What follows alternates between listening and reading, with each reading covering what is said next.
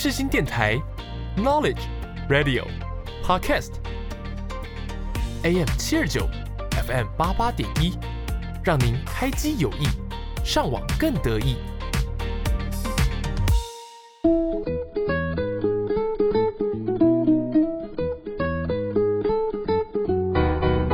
欢迎光临 CEO 研究生相谈室，我是 CEO。也是研究生，我是湘潭市的主持人周尔思。我主张用 CEO 的模式经营人生。我选择用研究生的态度探索生活。让我们一起来聊聊生命中的大小事。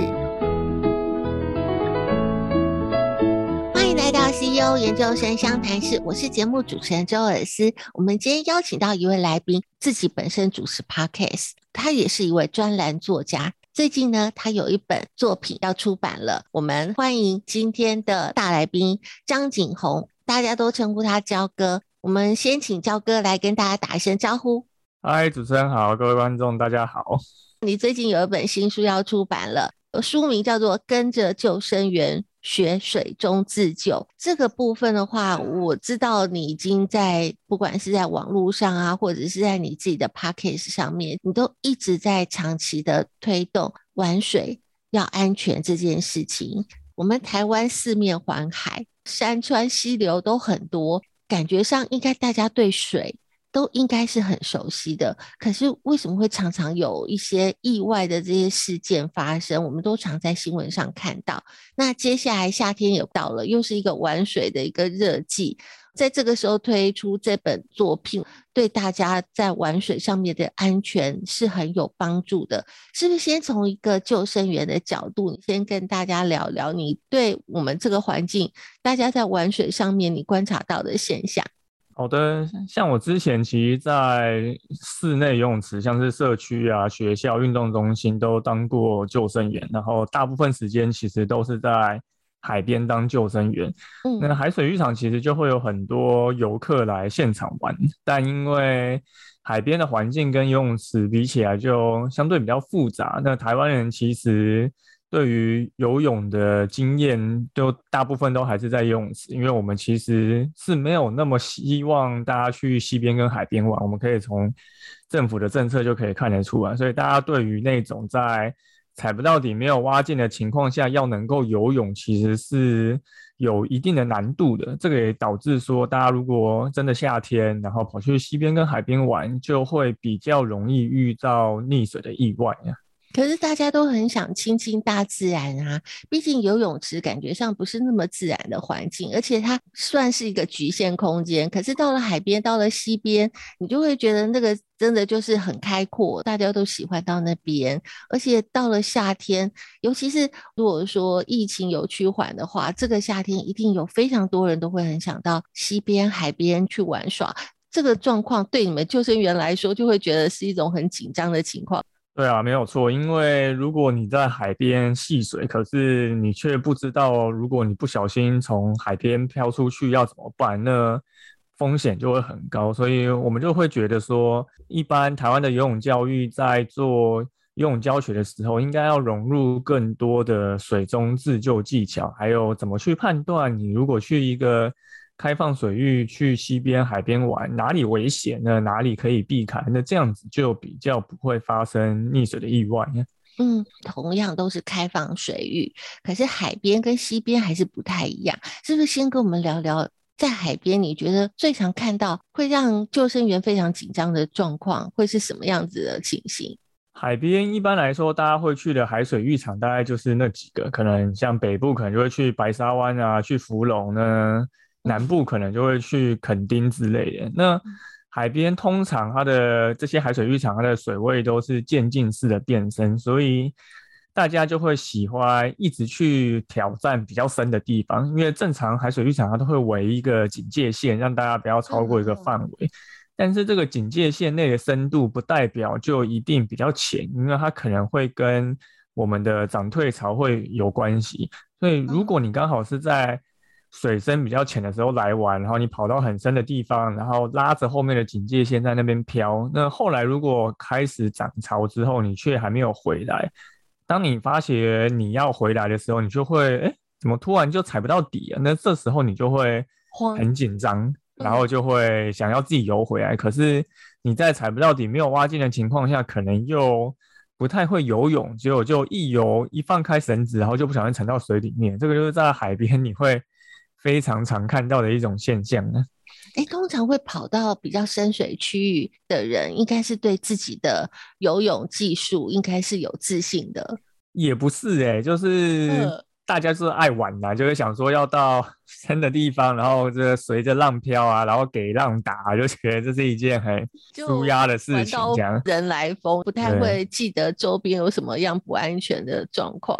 对，通常年轻人比较会做这样子的事情啊。那通常家庭来的话，家庭比较常遇到的状况就是，家长可能就是在岸上的阳伞或是帐篷底下休息，然后划手机之类。可是 小朋友就体力比较好嘛，所以就自己跑去玩水，他可能就带着游泳圈或自己就跑下去水里玩。可是当没有大人在看照的时候，小孩子可能就容易就是发生一些风险，尤其是用着游泳圈的时候。他趴在游泳圈上，然后可能就不小心从岸边越飘越远了。那也因为他趴在游泳圈上，他可能也不知道他现在底下是有多深，所以最后就会变得没有办法自己回到岸上。在海边，大家可能都有救生圈啊，或是这些辅助的状况底下，他反而会更安心，然后就越飘越远，反而回不来，比较不是直接溺水的状况。这两种其实都蛮常发生的，哦、因为其实也不止说小孩会趴在游泳圈上，嗯、大人其实也会带很多那种很好拍照的造型游泳圈来，所以这种情形也是很容易就是不小心就是越飘越远，因为有时候可能会有一些海流是往外面流的，所以你有可能自己本来就会越飘越远，或是你是整个人坐在那种比较大型的。就是造型的游泳圈上面，所以你根本就不知道你现在的位置是有多深。那可能是你另外一个朋友拉着你出去的，可是他可能是个男生啊，然后通常女生坐在上面，然后男生比较高，他就会走比较远。那水到达一定深度，可能到达胸口之后，其实你就很难用走的走回来，所以这时候就会发生就两个人一起都回不来的一种就是状况。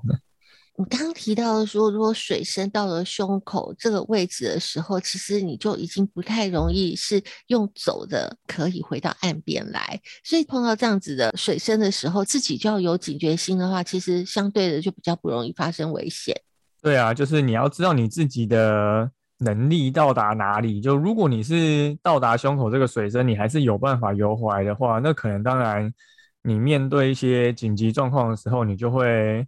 更安全一点，可是多数人可能都没有办法游回来，那他没有办法判断自己能力能够 到达怎么样的环境，对，所以那那就会风险很高，因为台湾人通常会太高估自己的游泳能力啊，因为在游泳池其实很好游，而且都是在踩得到底，然后有带蛙镜的情况下，可是如果你去海边就。完全不是这个样子，而且海边有风、有流、有浪，就是对于大家去游泳的门槛又来得更高。嗯，所以其实大部分会出现这种危险的状况，都是太高估自己的能力，又太低估了危险的状况。对，没错，就是我我们即便游泳能力不一定那么好，可是。如果你有水域安全观念，你懂得去判断现在这个环境的状况跟风险，其实你就也不太容易发生这样子的意外呀。嗯，那另外一个场景就是台湾有很多的高山有溪流，大家很喜欢到溪边去玩，可能去溯溪或者是在溪边烤肉，常常在这样子的区域里面发生危险，是什么样的状况？一般溪间溪边比较常见的风险是大概就两个，一个就是你掉到一个你踩不到底的深潭，就可能你自己是跳水或者是滑下去之类的。那第二种就是你可能在过溪或在溪水玩的时候不小心被溪流冲走，这个大概是溪边最常的意外。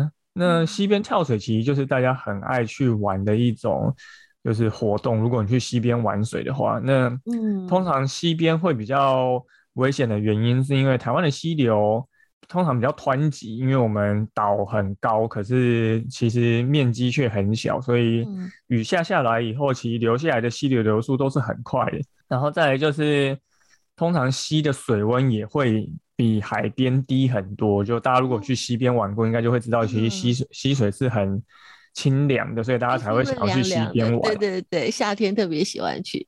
所以溪水冷，其实对于大家的游泳能力也会有一定上的限制，因为多数人其实没有在比较冷的溪边里面游过泳，加上溪水的流速快，所以如果你不小心被溪流冲走，你要游回岸上一样是会有难度的。然后再就是你会掉到踩不到底的深潭，你一样，如果你在跳水的时候没有穿救生衣的话，那可能也会容易发生危险。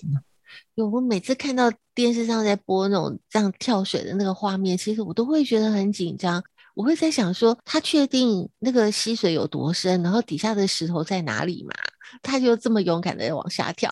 所以这个真的都是在我们做溪流活动前应该要先判断的。你如果没有先了解水深，然后你也不确定你自己。跳下去以后有没有能力游回岸上？那你可能在事前的装备准备就要更多。比如说你是穿着救生衣跳水，然后你可能有旁边有比较会游泳，然后有专业技能的朋友可以帮你做介护。如果你真的怎么样，他可能可以扔一个会浮的浮具给你抓住，让你比较不会发生危险。那这个都是你事前一样可以去做规划的，或者是。我们就直接一样，你懂得判断西边的一个环境危险风险在哪里，你就直接先避开这样子的危险，那这样在戏水上就会更安全。如果大家有这个观念，这种意外事件应该会少很多。那是不是你都会鼓励大家？你不管是不是会游泳，你到了这样子的水域，都会希望他有，例如说穿救生衣啊，或者是说他有游泳圈。可是很多人都会觉得说，我很会游泳啊，那我就是很想自由自在的玩。站在救生员的角度，会是怎么样去建议？所以我觉得还是要回到说，你到底清不清楚你自己的能力到哪里？因为其实大多数的溺水意外都是可以事前避免的。我们看到各种意外，通常都是这个人他自己去做了一个比较高风险的事情，然后在不对的地方，比如说他去溪边烤肉喝酒，然后还跑去跳水，或者是他在。浪比较大的情况下，可能台风前后，然后跑去海边钓鱼，对，通常都是在你没有办法去评估现场环境的状况下，然后你又做出了超出自己能力范围的事情。所以我觉得，不管会不会游泳，其实这些都对你来讲很重要，因为如果你能够先事前判断好各个地方的环境危险，你可以就先避开。那如果你自身有这样子的一个游泳跟自救能力，你也懂得评估自己的能力到哪里，你就不会去做那些超出自己风险的事情。那我们刚刚聊到了海边，也聊到了溪边这样子的玩耍的状况。那我们如果真的在游泳池里面，真的就会比较安全吗？游泳池其实，在台湾算是蛮安全的一个戏水环境，主要是因为台湾的游泳池其实水深都不深。我们如果大家有去游泳池游过泳，就会知道，大部分的台湾游泳池水深大概都是一百二，少数可能会有到一百四、一百五，那几乎你很少遇到超过一百五十公分水深的游泳池。所以，如果你是一个成年的大人的话，大部分人基本上都是踩得到底的。那在踩得到底的游泳池，其实你戏水发生意外的风险就会相对低很多。嗯，像我之前在游泳池当救生员的时候，我几乎没有遇过有人溺水，反而最常你遇到的一些意外都是，比如说小朋友跑步跌倒啊、滑倒，然后或者是可能去使用烤箱蒸汽室，然后就是弄过头，然后晕倒，这 反而不是说你在一个。就是水里面，然后发生意外，通常反而是你在使用各种设施的时候发生状况。所以它那个意外的形态就不太一样了。那如果说大家自己会觉得说，哎，我比较是初级一点的，我可以先在室内游泳池这边先把自己的一些游泳的技术啊，或者是在水中的一些求生的技能，可以先学会了之后，再到海边或是再到溪边去玩水，其实相对的会安全很多。对，没错，因为游泳池溺水风险很低，还有一个原因就是因为游泳池一定会配置有救生员，可是溪边跟海边基本上几乎都不会有。海边如果你是去海水浴场的会有，可是很多人会去所谓的公共海滩，就是没有救生员的地方，所以当没有救生员的时候，那你去戏水的风险当然就会比较高。嗯，而且甚至有时候到那种公共海域，其实都有一些警告的标示了，大家都还视而不见，反而会觉得那是秘境。对，不过台湾的警告标示，当然有时候就是设置的地方是有点不合理的。如果说就要去玩水的人啦，你如果说看到了这些警告标识，或者是说他怎么样去判断说他到了一个公共水域这个地方，千万不要去玩，有没有这样子呃判断可以给大家？像我自己的规划流程是这样子啊，我通常比如说大家出去玩，一定先看你什么时候有空嘛。对，有空了之后，我就会先看天气，就是你事前的资料到底要收集多少。比如说你现在看天气啊，适不适合去？西边跟海边玩啊，如果不适合，那是要换一个地方嘛。比如说东边不适合，就改去西边；北部不适合，就改去南部。那你看完这个资料，然后收集完天气以后，再来就是你要看你是跟谁一起去。如果你是跟你的家里的小朋友，你是整个家庭一起去，那因为有小朋友，那当然这样子的。风险就会比较高，那你就得做比较多的准备。那如果你是跟一些你的玩水同好，大家都是比较专业的玩家，那你当然相对的准备的装备跟承担的风险就会不太一样。嗯，那再就是你到现场之后，你准备哪些装备跟准备？就像刚刚提到，你先评估了你要参与的人员之后，再就是要评估你要带哪些装备。如果你是跟小朋友去，有比较高的风险，那你是不是救生衣就要带着？然后可能你要带着救生圈，或者是防水袋，或是抛绳带这种东西。那如果你是跟玩家同号去呢，可能你看你去的地点，你就得去配对相对应的装备。那再再就是你现场玩水的时候，你可能也要适时的做能量补给，这样子。哦。对，大家可能玩玩一玩都忘记了要上岸补充一下能量，结果就突然觉得在水里面会觉得虚脱了，会有这种状况吗？因为在水里面其实本来就会比较容易累，就大家应该都有去玩过水，嗯、或是泡过泡过汤，至少泡过汤吧。那因为水其实是很容易将人的热量跟能量带走的，所以会比较容易疲劳，所以上岸。的时候一定会需要去补充这些能量，这样子。所以我们在去这些场域玩的时候，除了你要适时上来补充能量以外，就是你自己大概要去抓一个时间，你可能差不多玩个三十分钟、四十分钟，可能一个小时，就一定要上来补充水分，因为它会比平常更容易疲劳，而不是像你平常在陆地上可能玩很久都不需要休息一样。我们去不同的地方，不同的成员都会影响到你要做的事情的准备，这些部分其实大家都应该要注意。那接下来呢，下一个段落，我很想请焦哥来跟大家聊一聊荷兰他们到底是怎么样从小来教育大家怎么样去避免溺水，注意玩水的安全。我们先休息一下下，下个段落马上回来。夏天的歌和你一起唱。天到不了遥远的海边，明天不知道会不会见面。在这之前，我要先做好准备。嘿，对付夏天不亲切的电费，也怕你会忽然的放电。在这之前，我必须先做好准备。沙滩，也想晒太阳，打开冰箱，啤酒都喝光，夏天的歌和我一起唱。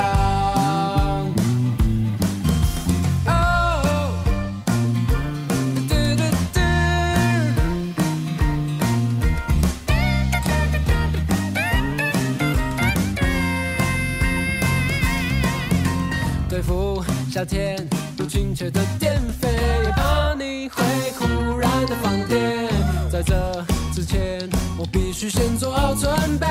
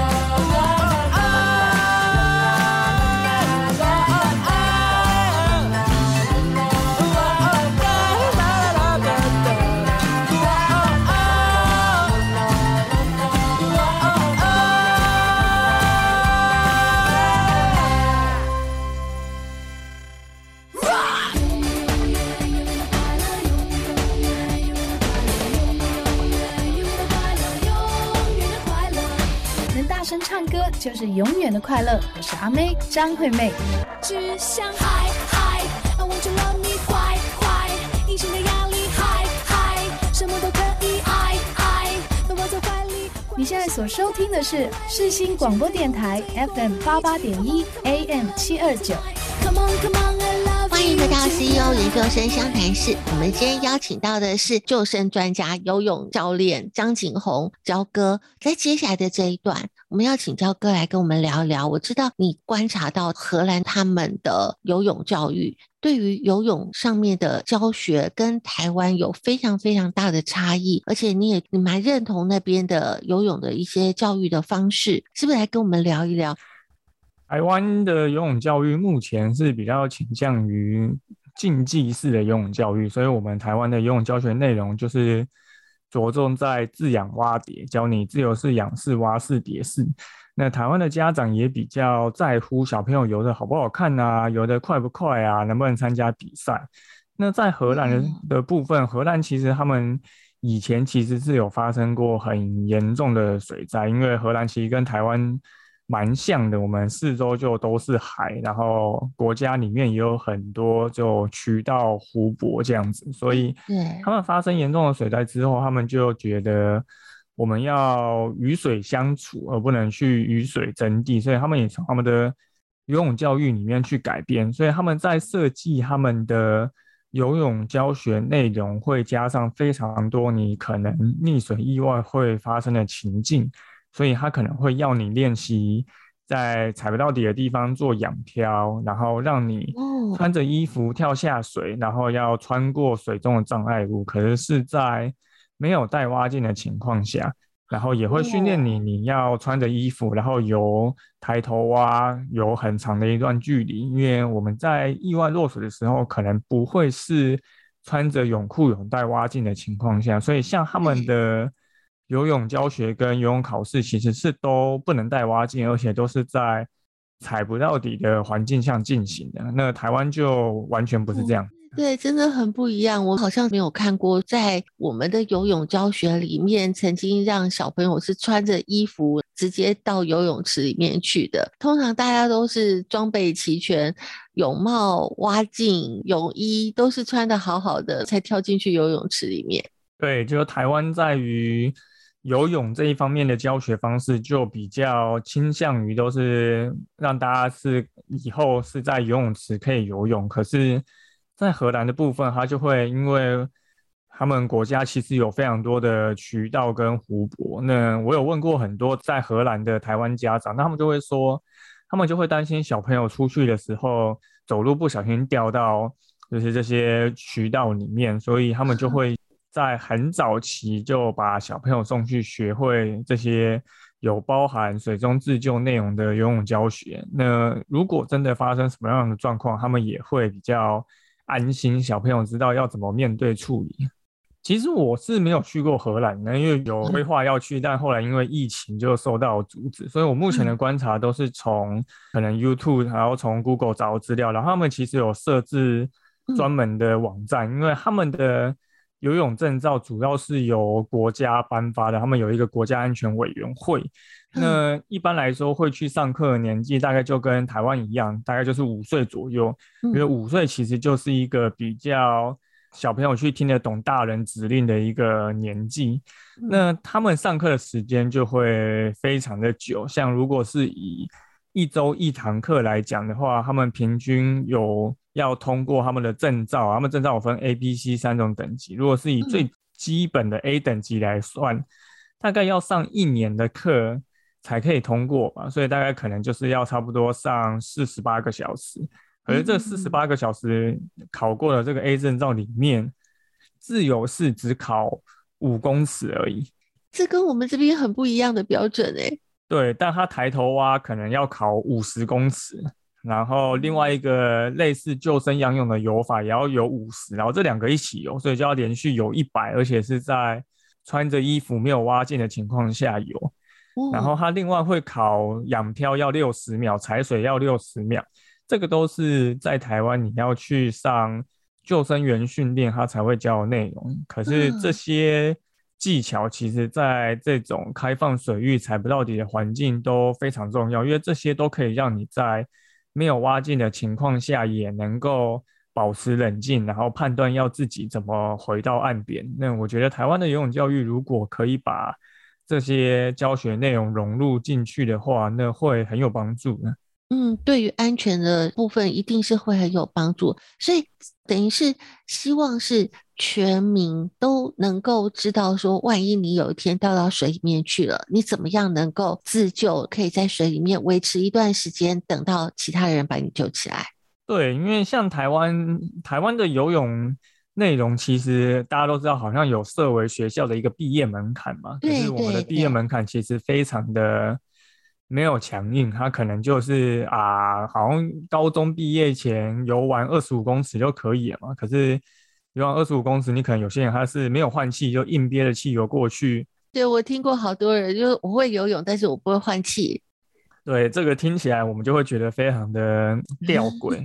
然后有些人他可能根本不一定真的有游过，可能就是跟老师凹一下就就就过去了，所以这个毕业门槛就形同虚设。可是，在荷兰，荷兰其实并没有所谓的游泳毕业门槛，可是他就用其他的方式来让你想要去学会。因为如果你在成年以前，然后你没有取得这个最基本的 A 证照的话，你去游泳池，他就会要求你要带着游泳圈。哦，所以你知道一带游泳圈的时候，大家就知道说，嗯，你没有通过，全世界都会知道就，就啊，就你没过这样子。所以他他们的小朋友在十六岁以前取取得我们刚刚说这个最基本的 A 证照，我看就是期刊论文上面的统计，我记得好像有九十几趴吧，嗯，就等于大部分人。在成年以前，其实都有你说可能在踩不到底、没有挖进的情况下游一百公尺的能力。那这个其实你对应到，如果你真的去开放水域戏水，它其实这个技能就可以大大去降低这个溺水意外发生的几率啊。所以对游泳这样子真的是比较务实的做法，因为我们除了玩水之外，我们就是希望能够开开心心的出门，平平安安的回家。如果说我们能够具备这样子的能力的时候，就算是有一些突发的意外，我们也比较能够在意外当中可以去得到生存的机会，反而比我们说我们游泳五十公尺几秒，我觉得来的实际很多。对，没错。如果我们都有这些游泳跟自救能力的话，再加上你学会如何在岸上就判断这个环境的风险跟环境的危险，那其实溺水意外真的就会降得非常低。像荷兰大概是一千七百万人，那荷兰大概有百分之五十的。国土面积都在海平面以下，所以他们的溪流环境跟人口数其实是跟台湾蛮像的。就像台湾，你要去溪边跟海边玩水都是非常容易的。可是如果是对照这个溺水的人口比例呀、啊，荷兰的溺水人口比例可能跟台湾比大概只有不到十 percent 吧，所以其实是相对非常少的。嗯嗯嗯，我知道你本身也有在教游泳，那在你自己的课堂里面，你的课程规划会是怎么样循序渐进，带着不管是小孩或者是大人来学游泳？所以像我们在游泳教学的时候，其实就有参照参照了荷兰的游泳的教学内容。嗯，所以我们刚开始最基本一样会教从韵律呼吸开始。然后漂浮、水母漂、仰漂，然后再来我们就直接教蛙式，因为像传统的自由式、仰式、蝶式这些我们都不教，我们目的也是希望最后大家都学过仰漂、踩水、抬头蛙这三个最重要的自救技巧。所以当你要学会抬头蛙之前，你还是会需要学会蛙式。嗯，你的整个课程学程规划跟一般的游泳教学会有点不一样。对，因为我们觉得很多游泳技巧你可能在游泳池使用得到，可是你去开放水域基本上你就用不到。就像我们去西边、海边玩，你大概不会看到有人在这些地方游自由式、仰式、蝶式，基本上大家都是游蛙式，因为在你没有蛙镜的情况下，你就没有办法游这些方式。那我也不是说。觉得传统的游泳技巧不重要，我只是觉得安全应该是更重要的。我们应该要先学会好怎么样保护自己，再去精进我们的游泳技能。因为谁不想要就是游的又强又帅又快？可是当你没有办法保护好自己之前，你去学会这些内容，那反而好像有点不太对。就像我们去学，比如说学骑脚踏车好了，你可能也会要先学。哇！我要怎么刹车？那如果突然有车子出来，地板上有坑洞，我要怎么办？如果我要骑下坡、上坡的时候，我的重心要怎么摆？那我就可能刹车，我要先按右边、左边。就是我们一样会先去学习，遇到各种紧急状况，我们要怎么处理？你可能才会去再精进，让你可能骑得更快，或者是骑得更远。对对，例如说像我们学柔道、跆拳道，也是先学怎么样摔不会受伤。对，怎么样摔，然后护身倒法，然后可能倒的时候你头不会撞到地板。这个其实都是你在学各种活动之前，你安全其实就是最重要。可是我们在学游泳的时候，好像这件事情就没有那么在乎，教学的顺序好像不合逻辑。可是你在台湾，如果要推动这样子的游泳课程，应该会碰到一些，可能会有一些家长会觉得，怎么跟他所想的课程内容是不太一样的。所以我自己的招生模式，我就不是隶属于在某一个游泳单位底下，我就是在网络上自己招生。那大多数会来上我们课的家长，都是有看过我这边写的相关的文章，所以他们看了这些文章，就会理解到。我们为什么要教这些内容？因为这些内容其实你对应到你真正在西边、海边戏水会遇到的溺水的意外状况，其实它是非常 real、非常实用的。那他们理解这些内容，他们就能够去接受这些事情。所以，像我的家长基本上通常都不太会问我有没有游泳教练证，他们都觉得这些内容其实就像你写的一样，这就是我们现实中去戏水会遇到的状况。嗯，那我觉得现在其实年轻的家长对于这些内容的接受度都已经很高了，因为如果是以会来送小朋友来上游泳课的这些年纪啊，如果小朋友正常五岁六岁会来，他的家长可能就会在三十岁到四十岁之间，嗯、所以其实是相对比较年轻的家长。那年轻的家长其实，在对于接受这些新的资讯的接受度也都比较高。那这一两年的疫情，对于游泳这件事情，其实真的限制非常的多。所以呢，你能够去教学的时间，其实相对也变得更有限。你会不会担心说，真的疫情一过了之后，大家开始疯狂的想要出去玩的时候，那个风险会比过去高很多？其实前两年就有类似的状况了，就是疫情之后的。爆发性旅游其实就会导致各地有许多的溺水意外发生。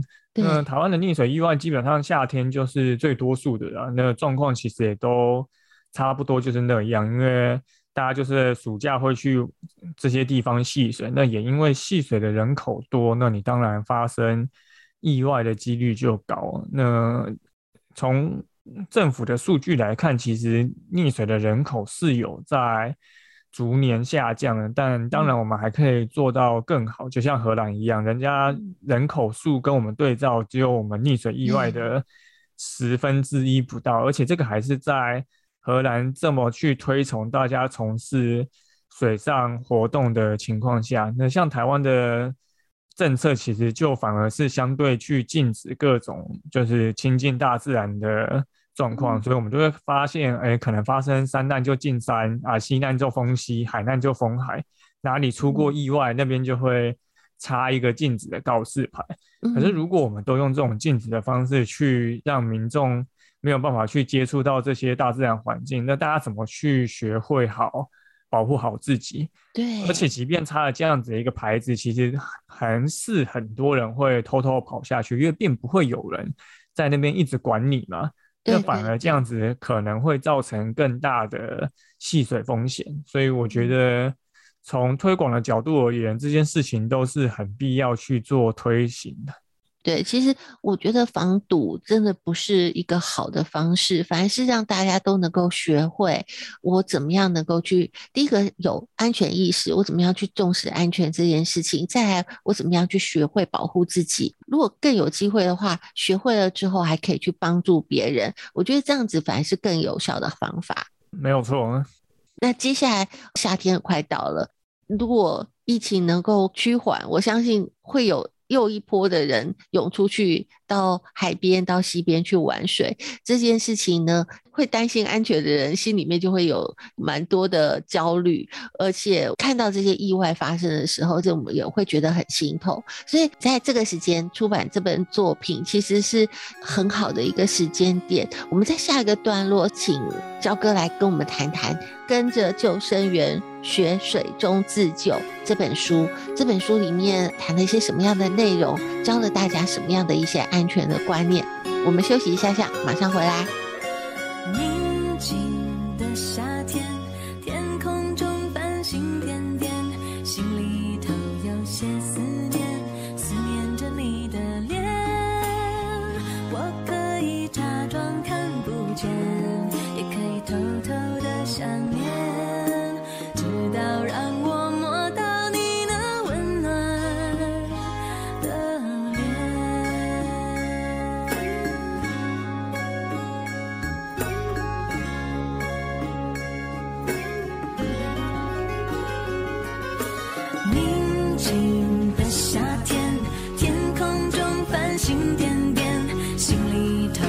歇斯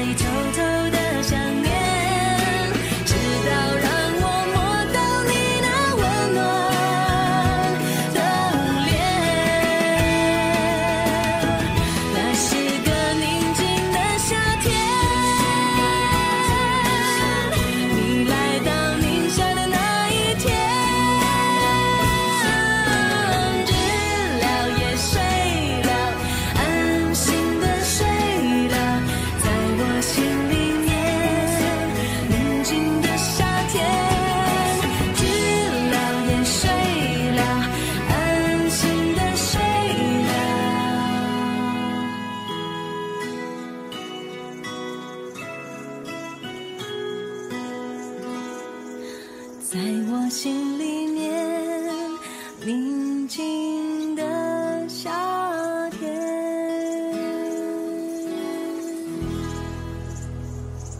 怎么能轻易说要结束？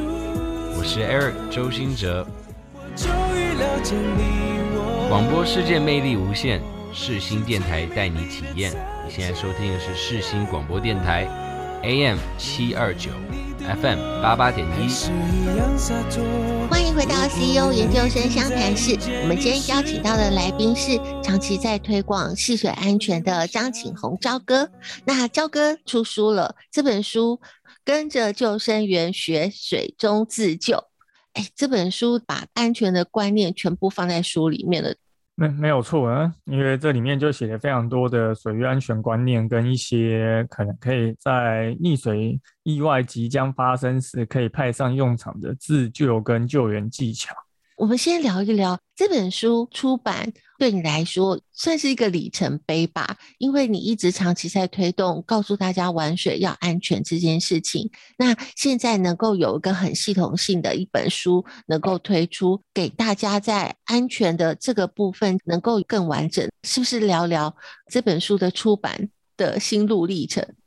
好，我我这我其实在网络上大概是从二零。一七年开始就有在写文章，那写到现在其实也写了这样子几年了，四四五年了。那在海边当救生员，其实也差不多是从一七年就开始。那也从是也是因为从海边开始当救生员，你才会发觉，哎，台湾的台湾的游泳能力好像跟我。想象的不太一样。那对于遇上这些可能发生溺水意外时刻都不知道怎么处理，所以就开始写这些文章。那写这些文章，然后去回复网友的留言，就受到一些回响，所以后来就固定有在 UDN 名人堂上面就是开了一个专栏，就专门来写这些东西。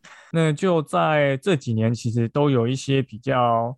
重大的溺水意外嘛，像是可能大家有印象的话，像是虎豹潭的意外啊，或者是其他一些意外，其实就是有这些重大事故发生。所以原本这本书其实，在出版社找我的时候，他在去年其实就要做推出了，但去年就遇上了这个。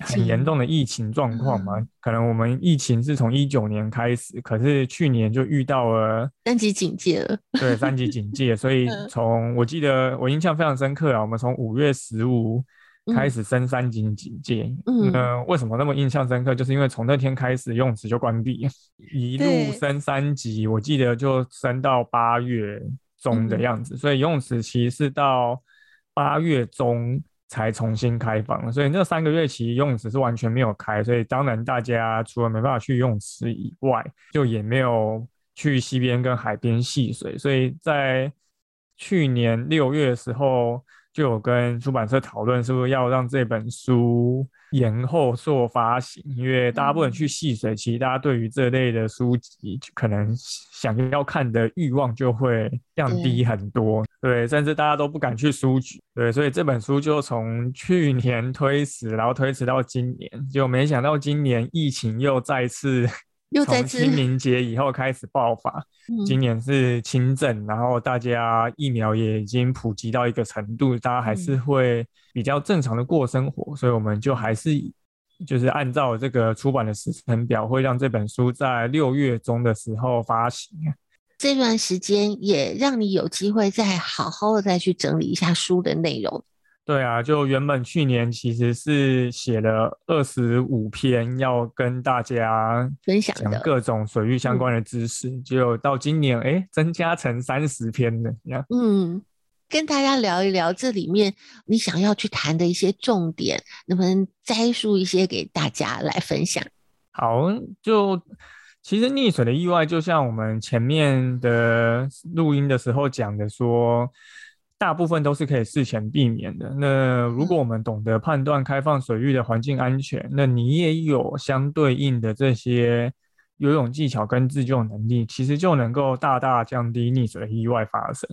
那在世界卫生组织 WHO，它其实有统计过哈，如果我们在某一年有做过一次调查，只统计零到十四岁的这个溺水数据的话，台湾其实溺水死亡率是高居过世界第一的。哇，对，所以其实，在台湾，台湾的小朋友的溺水的比例真的非常高。那好，这样子其实你就可以对应到，好像我们用各种方式去禁止，然后不让大家去玩水，好像并没有发挥到什么让溺水意外降低的可能。那因为台湾又是一个在这个。热带跟亚热带的这个纬度上，所以你说夏天要不去西边跟海边玩水，实在是太困难了，因为太热了。而且我们去西边、海边实在是很方便。就我们要去西边、海边，可能你在任何地方都是一个小时内就可以抵达。那这这也导致台湾其实你要夏天去从事各种西边、海边的水上活动消暑，其实都非常方便。所以你要禁止民众不亲水，其实是。很困难的。那既然我们的环境有这样子的天时地利，让我们去做这样子的一个水上活动的从事的话，那我们应该要好好学习怎么样在这边可以学会保护自己。你这样子去玩水的时候，也可以玩得开心。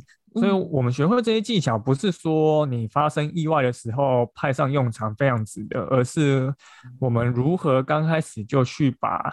这样子的意外给避免掉。嗯，我们先把一些危险的因子先排除，或者是说我们先了解，可以尽量的去避开它。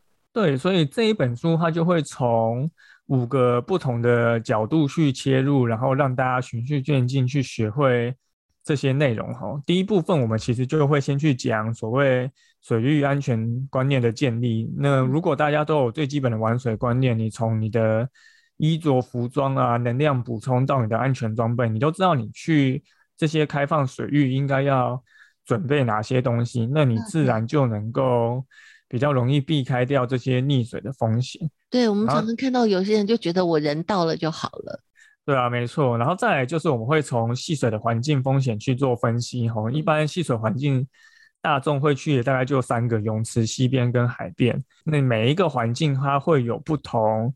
对应的情况，比如说在海边，你可能是比较容易被海流冲走；那你在溪边比较可能是掉到深潭，或者是你去做像近几年因为不能出国，所以野溪温泉活动就非常热门。那你去做野溪温泉活动的时候，要怎么做好风险控管？那都会从这一个章节开始去切入，跟大家说明。嗯，再来，我们就会第三个部分就是会帮大家去破除一些。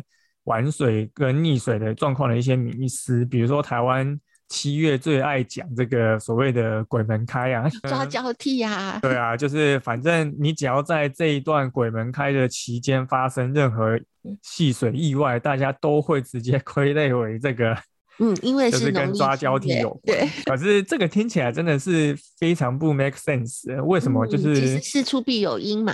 对啊，就是为什么？啊，台湾的鬼是只抓台湾人吗？为什么外国都没有鬼，就只有台湾人会发生这一种状况？嗯、那是不是只是因为刚好是这个时期是比较多人玩水的高峰期，所以你意外当然就会发生的比较多。嗯、然后再来就是有些溺水的征兆，是不是真的跟电影演的一样呢？好像对对，我也看过焦哥的文章，其实跟我们所看到戏剧上面表演的就不一样的。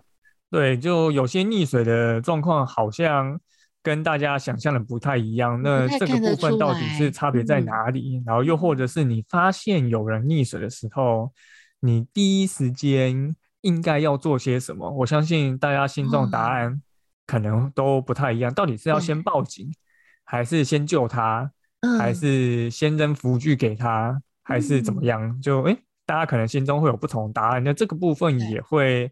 在这一这个章节跟大家去做说明。嗯嗯，那第四个部分，第四个部分就是会跟大家讲，目前你在开放水域，你去西边、海边玩水，你可能会运用到的自救跟求援技巧。因为你掉到水里，你还是要想办法自救。那你自救有哪些技巧你要学习？那这些技巧应该要。怎么做？我们跟大家讲怎么做操作，嗯、然后会再附上这个。我们有附 QR code 啊，大家可以自己去扫 QR code，你就可以看到有影片的教学，那你就会更了解。哦，好立体的书哦。对，你就会更了解这些动作要怎么去做操作。那如果你不会这些自救技巧，如果你是一个在岸上不会游泳的民众，那你要怎么在岸上制作这个紧急救援，然后可以协助救援水里面的人？嗯，对，就算是我们自己没有办法跳下水，我们也有一个方法可以去救人。有时候其实真的不是跳下去去救人是最好的方法呢。对啊，因为多数其实。多数的人都没有救援他人的能力啊，所以我自己是建议说，如果你不是一个受过专业训练的救生员，你千万不要跳下水救人。可是现实状况，其实这件事情是很难办到的，因为通常你会跟你一起出去玩水的，就是你的家人朋友。那你看到你的家人朋友溺水，你通常也很难去压抑你想要下水救他的心情。对，可是如果你下水救他，反而可能会造成更大的一个救援风险。那与其这样子，我们更应该去学好，我们要怎么样在岸上协助他人脱困。那这些跟你会不会游泳就一点关系都没有。太好了，这个应该要学。然后最后还有第五个部分，就是我们会跟大家介绍目前台湾比较。热门的水上活动，那这些水上活动在玩的时候又会有哪些风险？因为像现在，其实各种不同的水上活动在台湾也越来越流行了，好像是浮潜、溯溪啊，或是划独木舟、SUP 或是潜水，这些其实在台湾都是算夏天非常多民众会去从事的水上活动。嗯，那也因为要去从这些水上活动，有些人他可能会去报名外面的商业团，那有些人他可能就会想要。自己去可能一些户外用品店买装备去玩，可是你在挑选装备的时候，其实就有很多细节你应该要注意，又或者是说你要怎么去评估这些装备到底符不符合你这个活动的使用需求？那这些都是非常应该要去注意的，因为你会自己去从事这些活动，就代表现场其实不会有救生员。装备就是非常重要，能够帮助你脱离险境的一个很重要的东西。关键了，嗯，本书里面大致上大家会碰到的一些水域或者是环境，其实大概都有谈到了。那尤其是我觉得刚刚也讲到了很重要的是，我们怎么样能够自救跟救人。有时候大家一股脑就只想救人的时候，其实反而会造成了更大的伤害。那在书里面，我们就可以学会一些方法，在必要的时候，我们就可以去帮助我们旁边的人。对，没有错，因为就是再次强调，多数的溺水意外都是事前可以避免的。你真正要派上这些自救技巧的情形，其实真的都很少数啦。你如果能够在事前就规避掉这些可能造成你溺水风险的环境，又懂得如何运用你的装备去。玩水的话，那这样子不是可以让你玩的很开心又安全吗？嗯，刚刚有提到说书里面会有一些 QR code，有一些影片可以提供给大家。我觉得这本书是一个很立体的书，诶，是不是跟大家说明一下，怎么样好好的去运用这本书？我觉得在现在，因为刚好快要到夏天之前呢，大家其实就可以先去网络上开始去搜寻很多相关的，你说文章啊或者什么之类的，你都可以先看，然后相关的装备跟一些要去哪里买这些装备的细节知识，其实在网络上其实就已经有相当多的资讯了都可以先上去看一下。那到时候。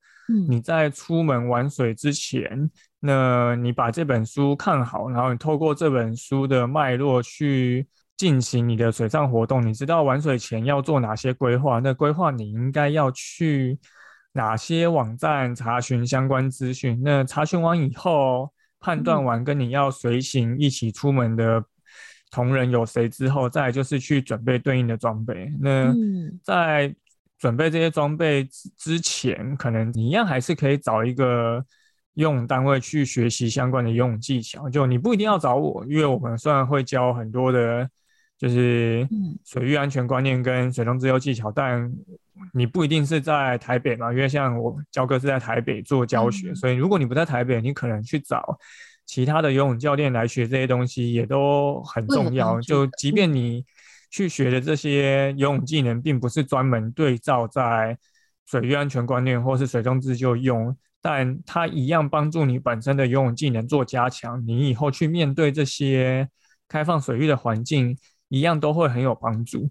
那如果你是更有余裕想要去精进你的相关技能的话，我蛮推荐你去考一个救生员，因为其实救生员都会有教非常多的相关的内容。嗯，就像我之前会跟朋友说，就是如果人人都有救生员的实力，那谁还会溺水呢？所以你本来自己基础的。游泳能力其实就可以做提升。那提升完之后，你还想要再精进，你去考一个救生员，其实，嗯，即便你没有从事这一行，嗯，你也会以后对你去戏水的风险能够降低很多。嗯，可以帮助自己，也可以帮助其他的人。对，没错。然后像我自己目前在台北还会办。所谓的防溺教育工作坊，它其实就会透过在教室，透过照片、影片，还有小组讨论，会操作一些岸上救援操作啊，还有一些溺水意外的情况分析。所以这些也都是不需要下水就可以学会的内容。所以如果你本身，比如说你是真的是怕水或者是恐水的话，你可能对于这些。陆地上的这些工作坊，其实你也是可以来参加的。哇，太好了！在我们的节目粉钻上面，会把刚刚焦哥所提到的这些资源一起分享给大家。今天非常谢谢焦哥来到节目当中，带给大家很多在戏水上面的安全的观念，而且也带给我们这么一本很好的书，随时告诉自己我要去玩，我可以快快乐乐出门，平平安安的回家。今天再一次谢谢焦哥。好，谢谢主持人。嗯，也谢谢大家今天的收听，我们下周见。